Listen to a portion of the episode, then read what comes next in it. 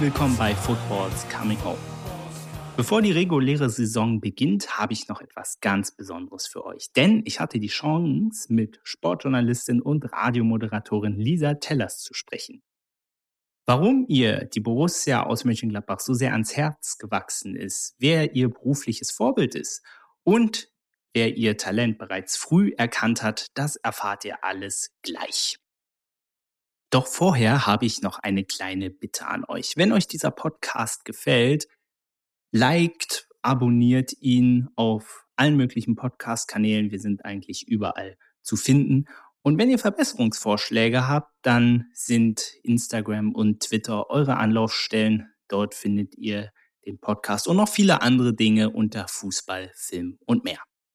So, das war der kurze Werbeblock. Jetzt geht's rein in die Folge mit Lisa Tellers. Viel Spaß!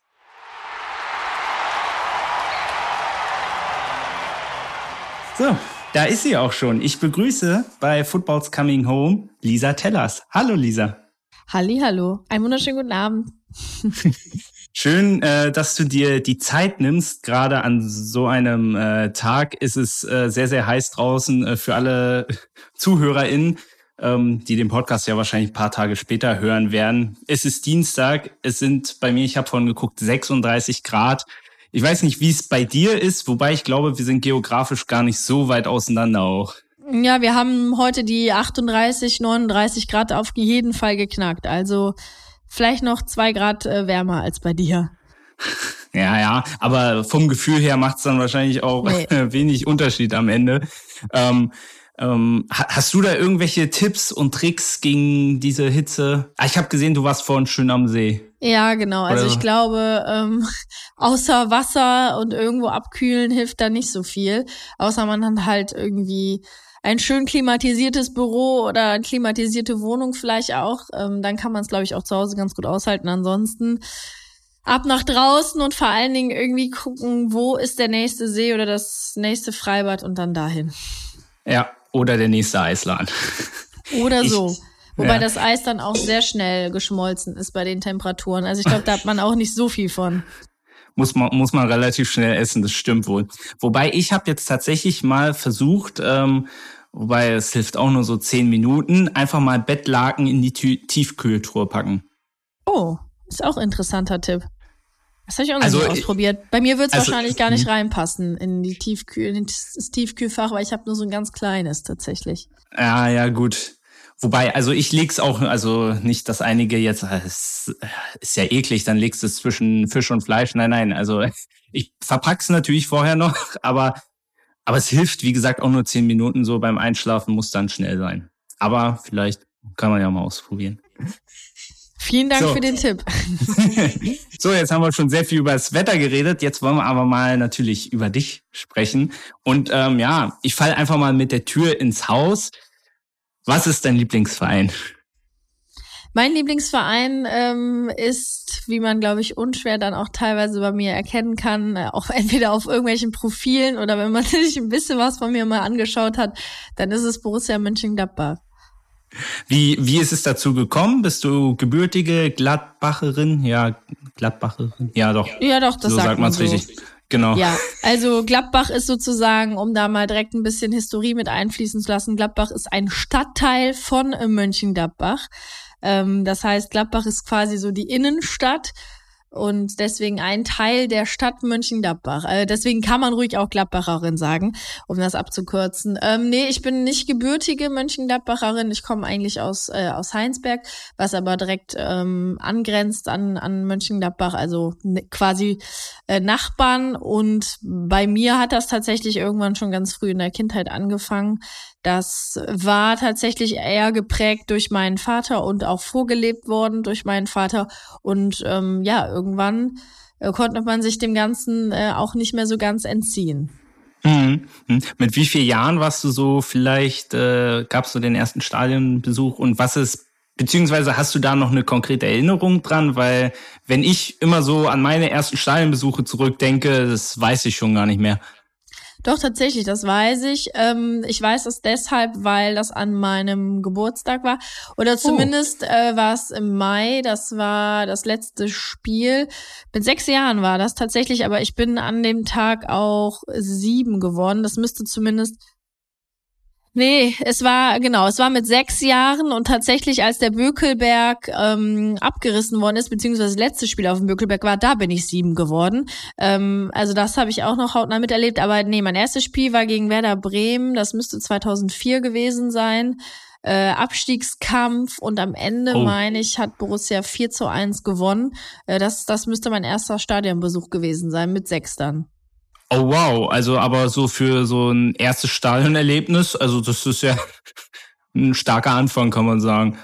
Ja, ich glaube, das war dann auch vielleicht äh, die Initialzündung. Wenn es jetzt irgendwie gegen irgendeine Gurkenmannschaft in Anführungsstrichen gewesen wäre, vielleicht wäre dann die Euphorie nicht ganz so groß gewesen. So war es dann, glaube ich, auch einfach ein spannendes äh, Finale oder generell ein spannendes Spiel. Deswegen, ja, ähm, hat es dann bei mir auch ein bisschen was ausgelöst. Mhm. Ähm, dann kann ich ja die nächste Frage direkt umformulieren, wenn du schon gesagt hast, ähm, Mönchengladbach, also ist letztendlich nur ein Stadtteil von Gladbach an sich. Ähm, warum sollte man, man denn mal Gladbach besuchen? Ähm, diese Frage hat sich mir so aufgedrängt, weil man natürlich immer als Außenstehender immer nur bei Mönchengladbach denkt man immer an den großen Fußballverein mit einer wahnsinnigen Tradition. Aber was kann man denn in Gladbach noch so sehen? Ja, das ist ja immer so schön. Also einerseits Fluch und Segen für die Stadt, dass man so einen erfolgreichen Fußballverein halt eben in der Stadt hat, was aber viele da eben dann auch eben nur mit dem Fußball verbinden. Ähm, ich glaube, dass ähm, die Stadt an sich halt eben einerseits eine Großstadt schon auch ist, äh, aber eben auch total viele ländliche äh, Gebiete und Regionen hat und äh, auch sehr, sehr viele grüne Fleckchen und Orte. Ähm, ob es große Stadtgärten sind, ganz viele Schlösser, die hier drumherum sind, äh, ganz viele Schlossparkanlagen, wo man super ähm, sich ja aufhalten kann. Also das sind so Sachen, äh, die ich dann auch immer den Leuten sage oder zeige. Ähm, oder auch eben einfach mal in der Stadt auf dem alten Markt sitzen. Auch das lohnt sich. Also da gibt's doch einiges. Oh, klingt auf jeden Fall schön. Schauen wir mal. Vielleicht, vielleicht klappt's mal. Ähm, Beschreibe vielleicht mal so von Anfang an so deinen schulischen Weg. Ich kann mich nämlich so ein bisschen dran erinnern, dass zum Beispiel, hört unbedingt übrigens nochmal rein, falls ihr die Folge mit Robbie Hunke noch nicht gehört habt, äh, bei ihm fing es ja quasi schon mit der mit dem Kommentieren schon im Kindergarten an. Ähm, wie war es bei dir? Wann hast du so gemerkt, hm, dass Sportjournalismus so oder Journalismus, Radiomoderation allgemein so dein Ding ist? Wann hast du das so gemerkt? Ich habe irgendwo gehört, gelesen, dass da wohl ein Lehrer von dir sehr entscheidend dran beteiligt war. Ja, weil das war tatsächlich auch nie irgendwie mein, mein Traumberuf, wo ich jetzt früher als Kind von gesprochen habe, einfach weil ich vielleicht auch meinen Horizont noch gar nicht so erweitert habe oder auch irgendwie über den Tellerrand geschaut habe und mir das irgendwie vorstellen konnte. Ich komme halt eben auch vom Dorf und ähm, ja, da ist es dann schon, ist man dann doch irgendwie auch schon mal ein bisschen anders geprägt. Ähm, und ja, da sind solche Jobs oder auch solche Berufe eher weniger vertreten. Deswegen war das vielleicht gar nicht bei mir so vorbestimmt. Und das ähm, war auch tatsächlich dann erst ja ganz spät. Erst eigentlich quasi der Übergang vom vom Abitur, was ich in der Tasche hatte, zum, zum Studium oder zum Studiengang dann auch, dass ich quasi da erst äh, für mich entdeckt habe, dass das durchaus für mich interessant ist oder, oder ich mir vorstellen kann, das wirklich als Beruf zu machen und eben nicht nur Fußball und Sport als Hobby sehe, sondern eben mir auch wirklich vorstellen kann, das beruflich zu machen. Da, da war dann tatsächlich auch äh, mein Lehrer ein entscheidender Faktor, der mir so ein bisschen auch mal so diesen Anstupser gegeben hat oder so diese ja, mh, mm, Kreativität dann auch mal zu sagen, mh, mm, versuch doch mal was oder probier dich doch mal einfach aus und geh halt nicht immer so diesen straighten Weg. Das ist halt, finde ich, oft auch sehr schade, dass man immer irgendwie so ein bisschen dazu gezwungen wird oder auch gesellschaftlich das so ein bisschen vorgelebt werden muss. Äh, ja, nach der, meinetwegen nach dem höheren Abschluss, dann kommt das Abitur. Nach dem Abitur muss dann sofort der Studiengang kommen. Nach, der, nach dem Studiengang muss dann sofort der Job äh, oder das Jobangebot sein. Also dass man da halt irgendwie mal so keinen Schlenker nach rechts und links machen kann. Oft, zumindest gesellschaftlich, äh, finde ich, ist das oft so, wird das einem vorgelebt. Ähm, deswegen fand ich es wichtig, dass er mir da auch den Hinweis gegeben hat, immer mach doch mal diesen Schlenker nach rechts und links, probier dich doch erstmal aus, bevor du dann das Studium anfängst. Hm, hm. Ähm, hattest du denn auch so in deiner Schulzeit, was waren so deine absoluten Hassfächer? Auf die Antwort bin ich jetzt sehr gespannt tatsächlich. Mm, ich war tatsächlich immer eine sehr gute Schülerin. Das heißt, ich hatte irgendwie nie so ähm, die Hassfächer. Ich konnte zum Beispiel auf der Realschule überhaupt kein Mathe. Das hat sich dann aber zum Beispiel auf dem Wirtschaftsabitur schlagartig geändert. Und da sieht man dann auch mal irgendwie, äh, was einerseits natürlich Lehrerinnen und Lehrer ausmachen, andererseits aber eben auch, dass ich mit dem Mathematik, äh, was wir auf dem Wirtschaftsabi hatten, viel mehr anfangen konnte, das viel ähm, interessanter, praxisnah fand als das, was ich auf der Realschule gelernt habe. Deswegen war Mathe nachher tatsächlich gar nicht mehr mein, mein Hassfach, sondern ich war echt gut da drin. Ähm, ich habe ja hab gar nicht so wirklich Hassfach. Es war bis zur zehnten Klasse Mathe und danach ähm, habe ich alles eigentlich ganz, ganz gerne gehabt. Das finde ich aber äh, besonders krass, weil man es ja bei sich selber auch weiß. Wenn du sagst, es ist auch stark von den Lehrern abhängig. Bei dir wiederum finde ich es bemerkenswert, dass dann aber auch, was ich halt auch wenig kenne, dass dann Lehrer doch, weil die Klassen ja auch immer größer werden von der Anzahl her und es ja individuelle Betreuung und so weiter ja auch sehr schwierig ist, da bei jemandem dann so ein Talent zu erkennen, das ist ja schon außergewöhnlich, sage ich mal. Mhm, das war dem aber auch tatsächlich geschuldet, dass ich äh, auf dem Wirtschaftsabitur war und wir eine relativ kleine Klasse waren. Ich glaube, wir waren 16 tatsächlich nur. Und auf der Realschule waren wir halt 30. Ähm, das ist dann doch echt nochmal ein Unterschied. Also ich glaube, auf, auf dem Wirtschaftsabitur waren wir tatsächlich nur irgendwie 16 in der Klasse. Und das ist natürlich dann wirklich auch nochmal äh, in eine intensivere Betreuung, auch ein intensiveres Verhältnis. Und das ist dann wahrscheinlich auch ähm, ja so ein bisschen besser rausgeblitzt und auch ein bisschen besser ähm, ja in Erscheinung getreten, so dass ich da irgendwie scheinbar irgendwie ein Talent habe oder er das in mir gesehen hat. Mhm. Ich habe äh, ein schönes Zitat äh, gefunden von dir und zwar ähm, naja, also quasi dein Lieblingszitat, was du als Motto hast, so rum ist besser. Und zwar, ähm, all unsere Träume können in Erfüllung gehen, wenn wir den Mut haben, sie zu verfolgen. Das ist ein Zitat vom, äh, wir kennen alle Walt Disney, spätestens aus unserer Kindheit. Ja. Ähm, was bedeutet dieses Zitat für dich? Ja, einfach Mut ist einfach für mich immer so ein Begleiter und vor allen Dingen auch das Ziel nie aus den Augen zu verlieren.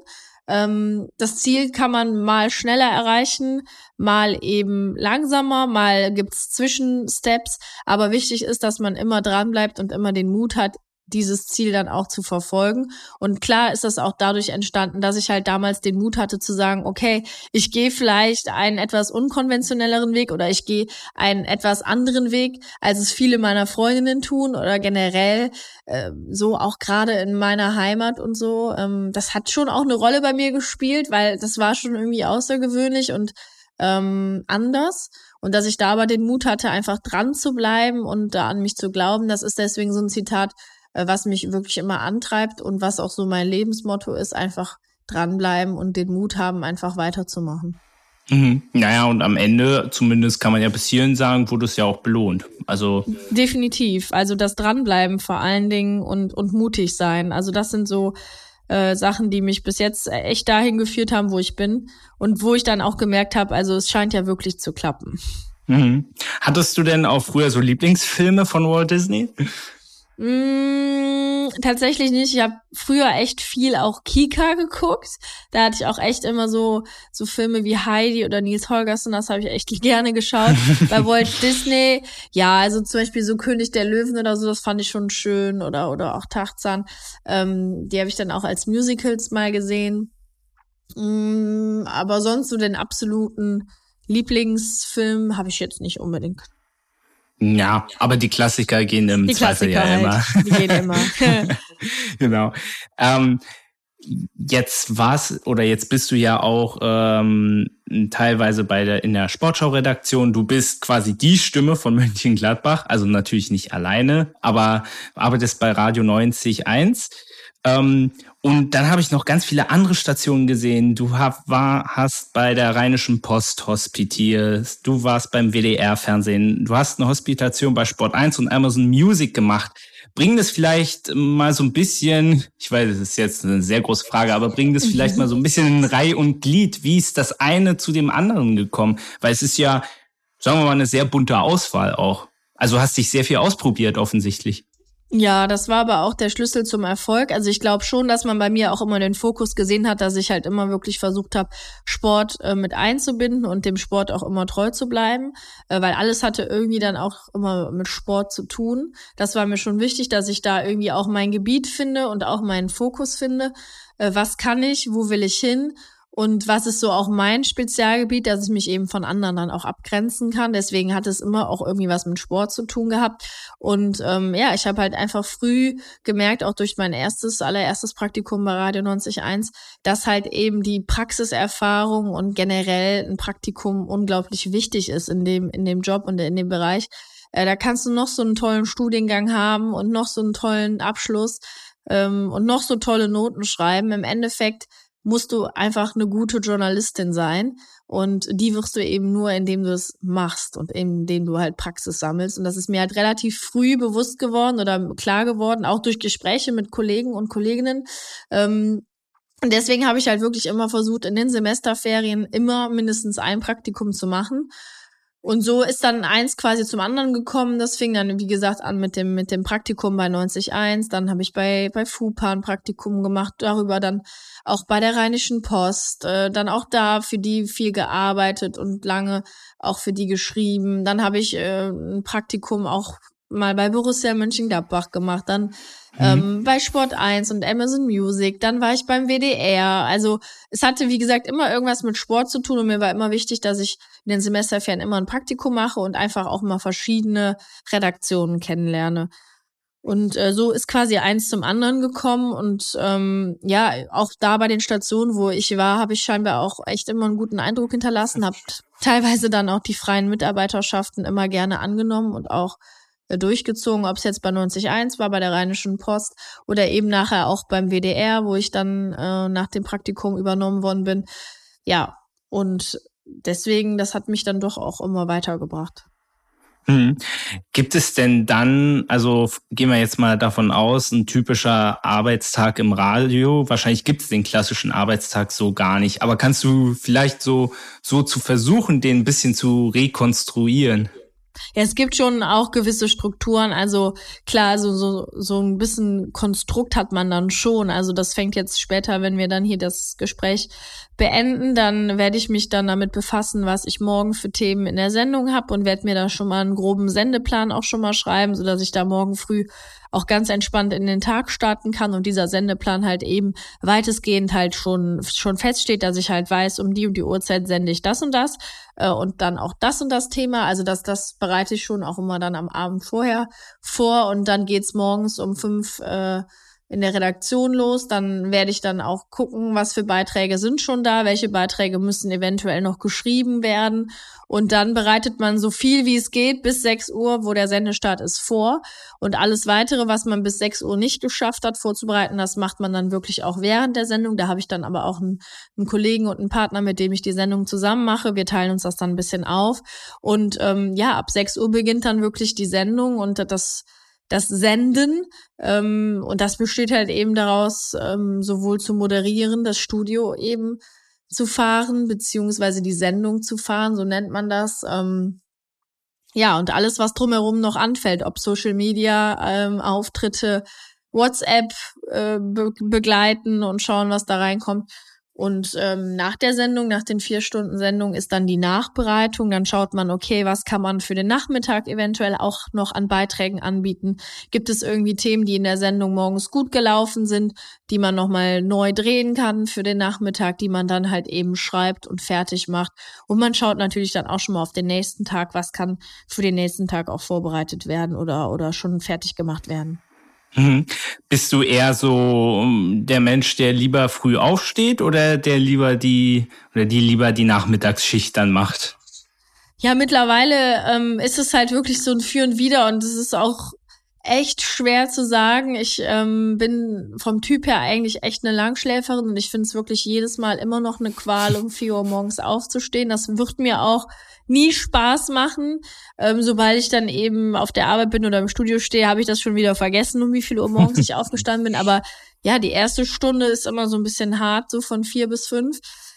Ähm, klar hat man dann echt noch viel vom Tag, wie jetzt heute konnte ich dann äh, gegen Mittag äh, zum See auch fahren und meinen Tag halt irgendwie noch gestalten.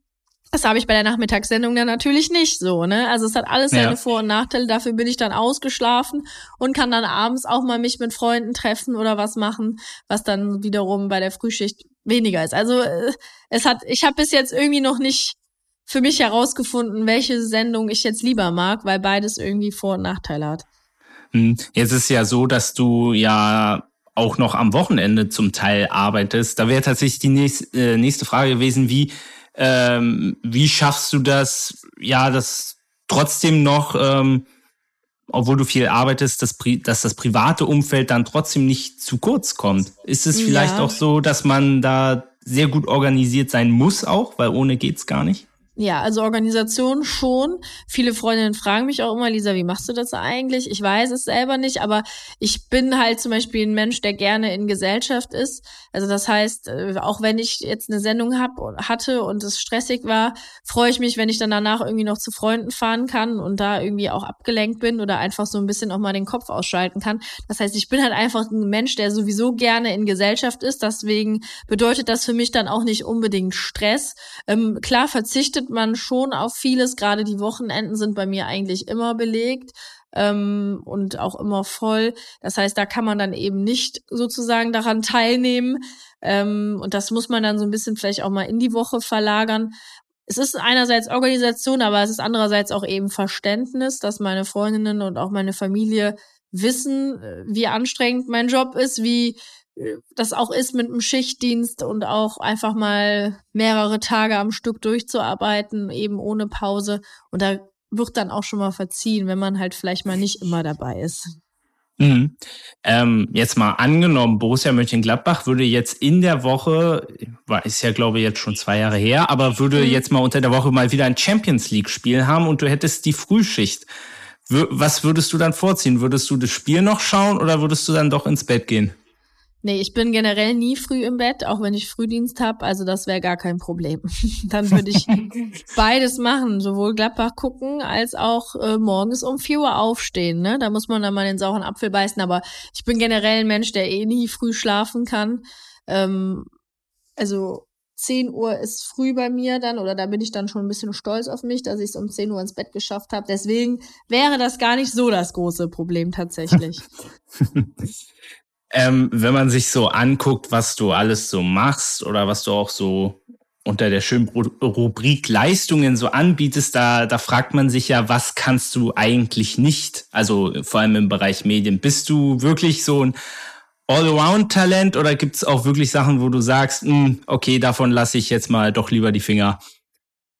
Also ich würde sagen, grundsätzlich bin ich sehr breit aufgestellt, was aber eben auch damit zusammenhängt, dass ich mich ähm, breit aufgestellt habe, schon äh, bevor sozusagen ich in die Medienwelt losgelassen wurde. Also sprich, bevor ich mich auch freiberuflich gemacht habe. Ich habe äh, ein super Volontariat gehabt bei Radio 91.1, ähm, was ich jedem auch echt nur empfehlen kann, äh, auch so ein Volo bei vermeintlich kleineren Sendern zu machen, weil man da eben dann zum Arounder ja auch geschmiedet wird und ähm, eben machen muss. Ähm, klar sage ich selber von mir auch, dass ich mich in der Moderation und auch als Reporterin eben am wohlsten fühle. Aber wenn ich jetzt morgen die Nachrichten sprechen müsste, da würde ich da äh, ja auch nicht untergehen. Ne? Also das würde ich dann auch echt gut hinkriegen. Deswegen bin ich einfach so ein bisschen auch als Around-Talent ausgebildet worden. Und ähm, das, damals macht mir gar keine Bauchschmerzen. Das Einzige, wo ich sage, da würde ich jetzt mich nicht unbedingt drauf loslassen, wäre zum Beispiel Fußballspiele zu kommentieren, weil das für, für mich auch nochmal eine ganz andere Sache wäre und ähm, ja, auch eine, eine gewisse Kunst, das muss man auch können und deswegen, das würde ich jetzt nicht einfach so machen, ohne es mal hm. gemacht zu haben. Also es ist dann, also ich höre dann quasi so raus, dass du dann tendenziell Radio dann sagen wir mal, wenn man das jetzt so abstufen müsste, dass du Radio tendenziell doch lieber machst? Oh, das Oder? ist eine super schwierige Frage. Also, ähm, das kann ich gar nicht so gar nicht so beurteilen, aber vielleicht auch, weil ich noch zu wenig regelmäßig fürs Fernsehen gearbeitet habe. Also ich habe klar jetzt auch schon vor der Kamera gestanden und auch viel mit Kamera gemacht, aber so, dass ich irgendwie eine eigene Sendung hatte oder irgendwie äh, einmal pro Woche ähm, ja, vor der Kamera gestanden, das hatte ich jetzt so in dem Maß noch nicht, deswegen kann ich das vielleicht gar nicht so beurteilen aktuell. Äh, ich bin ein Kind des Radios oder Kind des Audio. Angebots und deswegen, klar, es liegt mir das schon und da fühle ich mich einfach auch schon oder noch sicherer ähm, und besser auch noch ausgebildet. Aber ich finde auch Fernsehen super interessant oder generell alles, was mit Kamera zu tun hat. Deswegen kann ich das so gar nicht sagen. Mhm. Ähm, Nochmal in Bezug auf äh, Borussia Mönchengladbach, auch dass du äh, Fan von diesem Verein bist. Ähm, ja, wie reagiert man denn so in der äh, unter Kollegen so darauf oder auch so in Bezug auf die Öffentlichkeit, weil ich häufig bei Moderatoren, Journalisten den Eindruck habe oder mir vermittelt wird, also vielleicht haben wir einen Lieblingsverein, aber wir verraten es besser nicht, weil sonst uns vielleicht die Zuhörer, Zuschauer daraus einen Strick drehen und sagen, die sind nicht, äh, können nicht neutral sein. Wie ist es da bei dir? Weil du gehst ja offen damit um. Ja, also ich finde es auch total Banane, damit nicht offen umzugehen. Warum sollte ich meinen Verein äh, verheimlichen? Denn das ist ja der Grund, warum ich überhaupt über Fußball spreche und überhaupt die Leidenschaft zum Fußball habe oder die Leidenschaft gefunden habe. Also das Fansein beziehungsweise ja den Verein Borussia Mönchengladbach gut zu finden, das hat bei mir ja erst die Leidenschaft für den Fußball ausgelöst. Und warum sollte ich das verheimlichen? Ich kann aber verstehen, wenn Kollegen sagen, gerade die kommentieren. Das ist auch, finde ich, nochmal eine andere Sache als das, was ich mache als Moderatorin und Reporterin. Ähm, da komme ich halt eben nicht so oft in die Bedrohlie. Äh, aber jemand, der ein Spiel kommentiert, da kann ich schon verstehen, dass er vielleicht sagt, ich möchte da nicht drüber sprechen oder meinen Lieblingsverein auch nicht irgendwie groß äh, nennen weil ihm da schon mal eher ein Strick gedreht werden kann. Ähm, bei mir ist es bis jetzt auch noch nie vorgekommen, glaube ich, dass mal irgendjemand gesagt hat, immer da warst du aber irgendwie nicht neutral, weil das kann ich tatsächlich sehr, sehr gut. Und mein, ich sag mal, das Fansein bei mir hat sich ja auch durch den Job extrem verändert. Also ich würde nicht sagen, dass ich noch immer der Fan von Borussia Mönchengladbach bin, der ich vielleicht vor zehn Jahren war. Das ist eben auch dem Job geschuldet, dass man da eben auch eine andere Sicht auf den Verein hat, ähm, auch ein, ja, ein anderes Fansein lebt. Und trotzdem, äh, wenn Borussia Mönchengladbach spielt und ich da arbeiten muss, dann kann ich äh, neutral sein. Und ich glaube, jeder Fan kennt das ja auch, dass man oft sogar noch viel kritischer mit seinem Verein ist, wenn man Fan ist. So, und deswegen bin ich da bis jetzt immer gut mitgefahren und auch noch nie irgendwie ins, in Bedrängnis gekommen. Das hat, glaube ich, mir auch noch bis jetzt noch nie jemand vorgeworfen. Und deswegen werde ich das auch weiterhin so offen kommunizieren und äh, immer auch versuchen, da neutral zu sein. Und ich glaube, dass mir das bis jetzt auch gut gelungen ist. Gibt es denn mal abseits vom Fußball, gibt es noch andere Sportarten, die dich total fesseln, begeistern, interessieren? Tatsächlich sind es bei mir viele Sportarten. Ich bin jemand, der sich schnell für etwas begeistern kann, der schnell auch irgendwie gebannt vorm Fernseher sitzt. Ich selber habe jetzt äh, seit diesem Jahr tatsächlich erst angefangen, Tennis zu spielen. Das heißt, äh, Tennis spiele ich jetzt selber, finde ich total interessant, mag ich total gucke ich, schaue ich auch gerne im Fernsehen. Ähm, ich schaue gerne auch tatsächlich Darts. Ähm, das finde ich auch super äh, interessant und spannend. Ähm, ja, ich gucke aber auch gerne Basketball, Handball, aber äh, bin auch beim Wintersport total mit dabei. Also da bin ich wirklich sehr breit aufgestellt und kann mich, wie gesagt, auch echt schnell für irgendetwas begeistern. Würdest du denn da im Speziellen da gerne mal eine Sendung auch moderieren? Wie zum Beispiel, mir würde jetzt zum Beispiel äh, jetzt Lea Wagner zum Beispiel einfallen, die ja jetzt äh, Skispringen macht. Würde dich sowas in der Richtung auch interessieren? Ja, auf jeden Fall. Ähm, ich würde mich jetzt auch gar nicht nur so auf Fußball fokussieren wollen. Klar, wenn es mit dem Fußball klappt, äh, dann würde ich natürlich sagen, klar, mache ich. Äh, da habe ich eben auch die meiste Ahnung von. Aber ich glaube auch, dass man sich in sowas schnell auch einarbeiten kann und rein ja reinfühlen kann. Ähm, deswegen kann ich mir schon auch vorstellen, mal andere Sportarten auszuprobieren und wäre da auch echt offen für. Wie würdest du dich denn in drei Worten beschreiben? Ich habe schon drei Worte gelesen. Ich bin gespannt, ob du dieselben exakt so wiedergibst. Also auf jeden Fall ähm, ehrgeizig, ähm, frech und ich würde mittlerweile auch sagen mutig. Ähm, weil sympathisch habe ich zwar auch auf meine Webseite geschrieben, aber das ist mhm. ja auch immer Ansichtssache. Also der eine wird sagen, ja, die finde ich sympathisch, der andere wird sagen, auch finde ich nicht sympathisch. Deswegen ähm, würde ich würde ich das vielleicht erstmal ausklammern. mhm. Was hast du denn, äh, Jonah, äh, du bist ja auch noch relativ jung ähm, und hast ja trotzdem schon extrem viel äh, erreicht. Ähm, aber gibt es noch so eine Sache, die du unbedingt mal noch erreichen möchtest, eine bestimmte Sendung moderieren oder ähnliches? Also ich selber bin bis jetzt sehr gut damit gefahren und das mache ich auch tatsächlich weiterhin so, dass ich äh, so große Ziele gar nicht so sehr an die große Glocke und auch an die Öffentlichkeit hänge, das hat einerseits den Grund, dass ich mir selber versuche, dann eben nicht so einen Druck zu machen. Ich selber weiß natürlich, was ich erreichen will und wo ich hin will, aber wenn man das halt irgendwie rausposaunt und in die Öffentlichkeit äh, gibt, dann kann einem das auch schon mal schneller auf die Füße fallen. Ähm, und man kann sich auch vielleicht schneller auch nochmal mehr Druck machen. Ähm, grundsätzlich ist es bei mir aber einfach so, dass ich glaube, jetzt irgendwann in den nächsten Jahren auch mal ja noch mehr Erfahrung und Routine ähm, im Fernsehbereich vor der Kamera, ob das jetzt im Streaming-Bereich ist oder eben dann wirklich im linearen Fernsehen ist, noch da viel mehr Erfahrung sammeln, Routine vor allen Dingen. Ja, und einfach vielleicht gerne mal eine Fernsehsendung haben, wo ich äh, regelmäßig im Einsatz bin. Und äh, ob das dann Fußball oder Basketball oder Handball ist, das ist mir dann eigentlich egal. Es geht eher darum, dass man da jetzt einfach noch mal so ein bisschen ja reinkommt und äh, sich da auch irgendwie Namen macht. Dann habe ich jetzt noch äh, zum Abschluss äh, 1, 2, 3, 4, 5, 6, 7 Fragen. Kurze Antworten, hoffentlich. Schauen wir mal.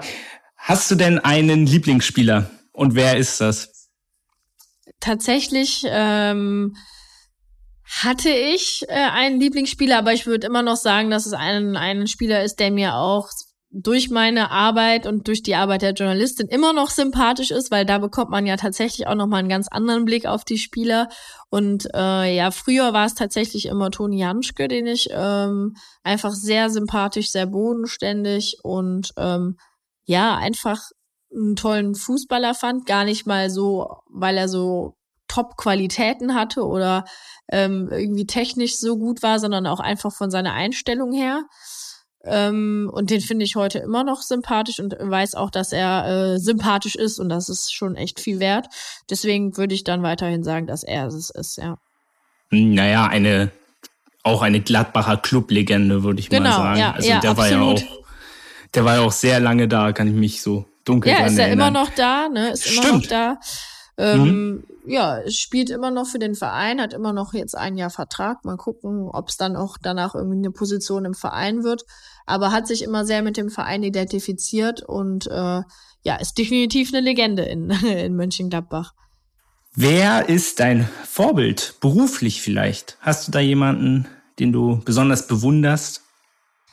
Ja, also ähm, früher tatsächlich, die ich wirklich so als erste Frau wahrgenommen habe, auch im Sport oder die, die ich halt öfters gesehen habe, war tatsächlich, ähm, damals hieß sie eben Jessica Kastrop, ähm, war für Sky mhm. tätig. Ähm, mittlerweile ist es aber tatsächlich ähm, auch Esther Settlercheck, die ich äh, wirklich sehr ähm, sympathisch finde. Hab sie jetzt auch ein paar Mal kennenlernen dürfen, weil sie jetzt auch quasi eine Kollegin von mir ist, ja auch bei der Sportschau mittlerweile ist, ähm, die ich als sehr extrem kompetent ähm, empfinde, ähm, sehr bodenständig, sympathisch und ähm, ja, die sich selbst auch, glaube ich, nie so zu so wichtig nimmt ähm, und das macht sie auch, glaube ich, ähm, unglaublich beliebt auch oder, oder eben auch ja. sympathisch. Und ja, sie hat halt unglaublich gute, hohe Qualitäten und weiß, wovon sie spricht. Und das ist so beruflich definitiv eine, zu der ich aufschaue oder wo ich sage, ähm, das ist für mich ein Vorbild. Mhm. Gab es mal einen Fauxpas vielleicht äh, in der Radiosendung oder irgend, irgendwas Lustiges? ein lustiger Versprecher oder so. Ach, da gibt's äh, fast täglich äh, Versprecher. Also ich würde sagen, pro Sendung kommt eigentlich immer mal mal ein Versprecher mindestens vor. Ähm, live ist live, ne? Und gerade wenn man früh aufgestanden ist und vielleicht auch noch nicht ganz so äh, wach oder fit ist, dann passiert sowas auch schon mal schneller.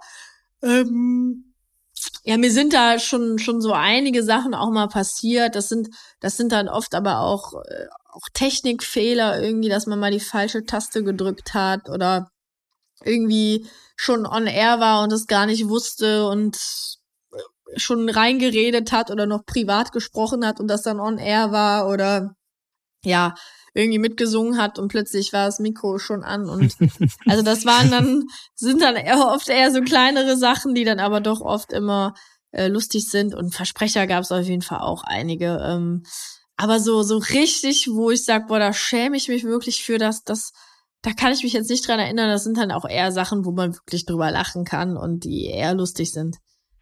Hm. Naja, das, das ist ja genau das, was dann auch sympathisch macht, wenn man nicht alles so rund und perfekt läuft.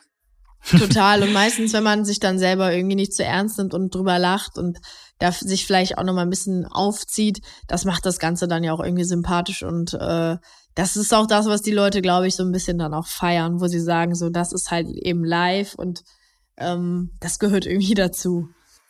Mhm. Was wärst du denn geworden, wenn du keine Journalistin geworden wärst? Auch ich glaube, wahrscheinlich wäre es ähm, in, in die kaufmännische Schiene auch gegangen. Ich habe eben ja Wirtschaftsabitur gemacht und äh, habe da auch sehr viel Spaß dran gehabt, auch am BWL zum Beispiel. Und ich hätte mir, glaube ich, dann vorstellen können, dass ich dann schon irgendwie in der Wirtschaftsschiene gelandet wäre. Hm, vielleicht so auch Verwaltung, Richtung, in die Verwaltung, ja, Buchhaltung, irgendwie sowas, ja. Hm. Ach ja, Buchhaltung finde ich immer so ja, Buchhaltung ist schon äh, ist schon sehr, ich sag mal, trocken. Das das ist natürlich auch irgendwie in einer gewissen Weise immer das Gleiche. Es ist, wäre wahrscheinlich ein Teil meines Jobs dann und nicht nur ausschließlich. Ja, wo, wobei mir gerade mit Schrecken einfällt, ich mache eine kaufmännische Ausbildung, das sollte ich vielleicht nicht so laut sagen. naja, kann man ja rausschneiden. Nein, nein, es bleibt drin. Ähm, äh, ich möchte gerne drei Dinge von dir wissen, die man aus deiner Sicht mitbringen sollte, um Journalistin zu werden. Drei Dinge, boah. Muss mal überlegen. Gute Journalistin. Also wichtig ist natürlich schon mal, dass man kommunikativ ist. Ähm, Gerade wenn man im Radio und auch im Fernsehen arbeitet, äh, dass man eben sich gut auch ausdrücken kann. Dann glaube ich, sind es auch einfach Basics, wie dass man ähm, ja sehr neugierig auch ist ähm, und viele Dinge eben auch hinterfragt und ähm, dran bleibt. Also neugierig und auch Hartnäckigkeit ist, sind auch so Sachen, wo ich sage, dass sind Kompetenzen, die man auch irgendwie braucht. Und dann würde ich vor allen Dingen sagen, dass man ehrgeizig sein sollte und auch irgendwie muss, wenn man ambitioniert ist. Zum Abschluss vielleicht, und auf die Frage freue ich mich tatsächlich schon den ganzen Abend, hast du, hast du eine, ja, deine most unpopular opinion? Vielleicht irgendeine Meinung, die dich, wo deine Mitmenschen um dich rum sagen, sehe ich aber komplett anders. Boah, das ist eine gute Frage, die mir auch noch nie gestellt wurde. Ähm, boah, ey. Vielleicht, vielleicht irgendwie, ich habe ich hab mal was mit Marco Rose irgendwie gehört, dass du den gar nicht so gut findest als Trainer. Ach so, so ja, also ich, ich glaube, dass ich ähm, gewisse Trends halt irgendwie im Fußball ähm, generell nicht gut finde. Das ist halt einerseits der Trend, äh, immer mehr Geld äh, in diesen Sektor reinzupumpen, dass die Spieler immer mehr Geld verdienen und halt eben auch gar nicht mehr sich so sehr mit Vereinen identifizieren, sondern dass halt eben nur noch um Karrieresprung geht. Und ich finde halt auch, was sehr auffällig ist, was in den letzten Jahren extrem zugenommen ist oder zugenommen hat, dass man irgendwie gefühlt nur noch auf junge Trainer gesetzt hat, auf die sogenannten Laptop-Trainer, dann finde ich, ist auch ein extrem großer Hype gewesen, dass ähm, die Mannschaften, die erfolgreich sein müssten oder sollen, dass die Pressing-Fußball spielen müssen, à la Marco Rose. Ähm, und das hat mich halt irgendwie immer ein bisschen so gestört, dass es halt gefühlt dann immer nur mhm. dieses dieses eine System, dieser eine Trainertyp gab, der ähm, angeblich Erfolg bringen soll. Und für mich ist Marco Rose weiterhin eigentlich jemand, der sehr gehypt wird, aber bis jetzt ist halt eben auch in der Bundesliga zumindest noch nicht nachhaltig bewiesen hat ähm, oder zumindest eine Mannschaft eben nicht nachhaltig verbessert oder geändert hat ähm, mhm. und da irgendwie auch nicht so sein, seine Spielweise, seine Spielidee irgendwie wirklich der Mannschaft eingeimpft hat. Und ähm, ja, deswegen war es jetzt nicht unbedingt überraschend, dass er es in Dortmund nicht schafft. Denn so auch das letzte Jahr, was er bei Borussia hatte, dann nicht wirklich glücklich war auch, ne? Hm. Naja, es gibt da ja auch noch andere Beispiele, wie jetzt äh, Florian Kofeld zum Beispiel, zum Beispiel, wo man ja auch nicht vergessen, der war ja auch mal äh, äh, der beste Trainer Deutschlands, vermeintlich.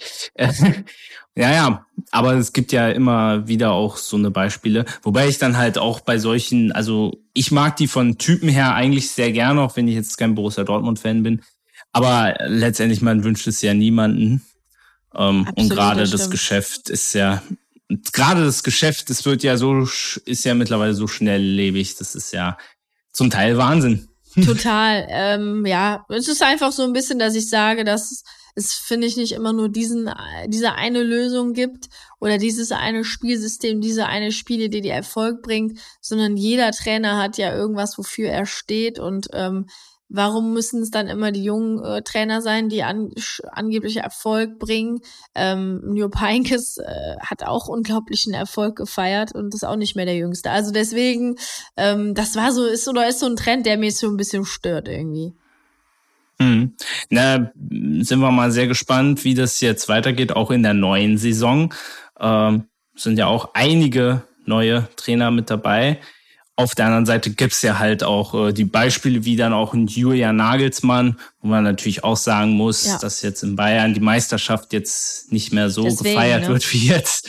Ja, ähm, wobei ich es schade finde, weil am Ende ist die Meisterschaft, sagt man ja immer so schön, auch der ehrlichste Titel irgendwo. Klar, ne? Und trotzdem, auch er hat jetzt nicht gerade die beste Saison mit Bayern München gespielt, so, ne? Und ähm, das ist halt natürlich auch nochmal ein Sprung äh, von Leipzig nach Bayern, ist auch nochmal ähm, eine große Herausforderung und nochmal ein ganz anderes Klima. Man kann vielleicht auch sagen, dass der Sprung bei Marco Rose von Borussia Mönchengladbach zu Borussia Dortmund auch der größere war und da vielleicht auch der größere Druck ist. Ähm, ja, aber auch die sind halt keine Erfolgsgaranten so und sind halt auch nur Menschen und halt eben keine ähm, Messias und, und irgendwelche Götter so, die den Erfolg auf jeden Fall versprechen. Sind halt eben auch nur Menschen ähm, und da, da zahle ich auch gerne für, kochen halt eben auch nur mit Wasser. So. Ja, und deswegen, ja. das ist, da wird mir manchmal einfach so ein bisschen zu viel gehypt.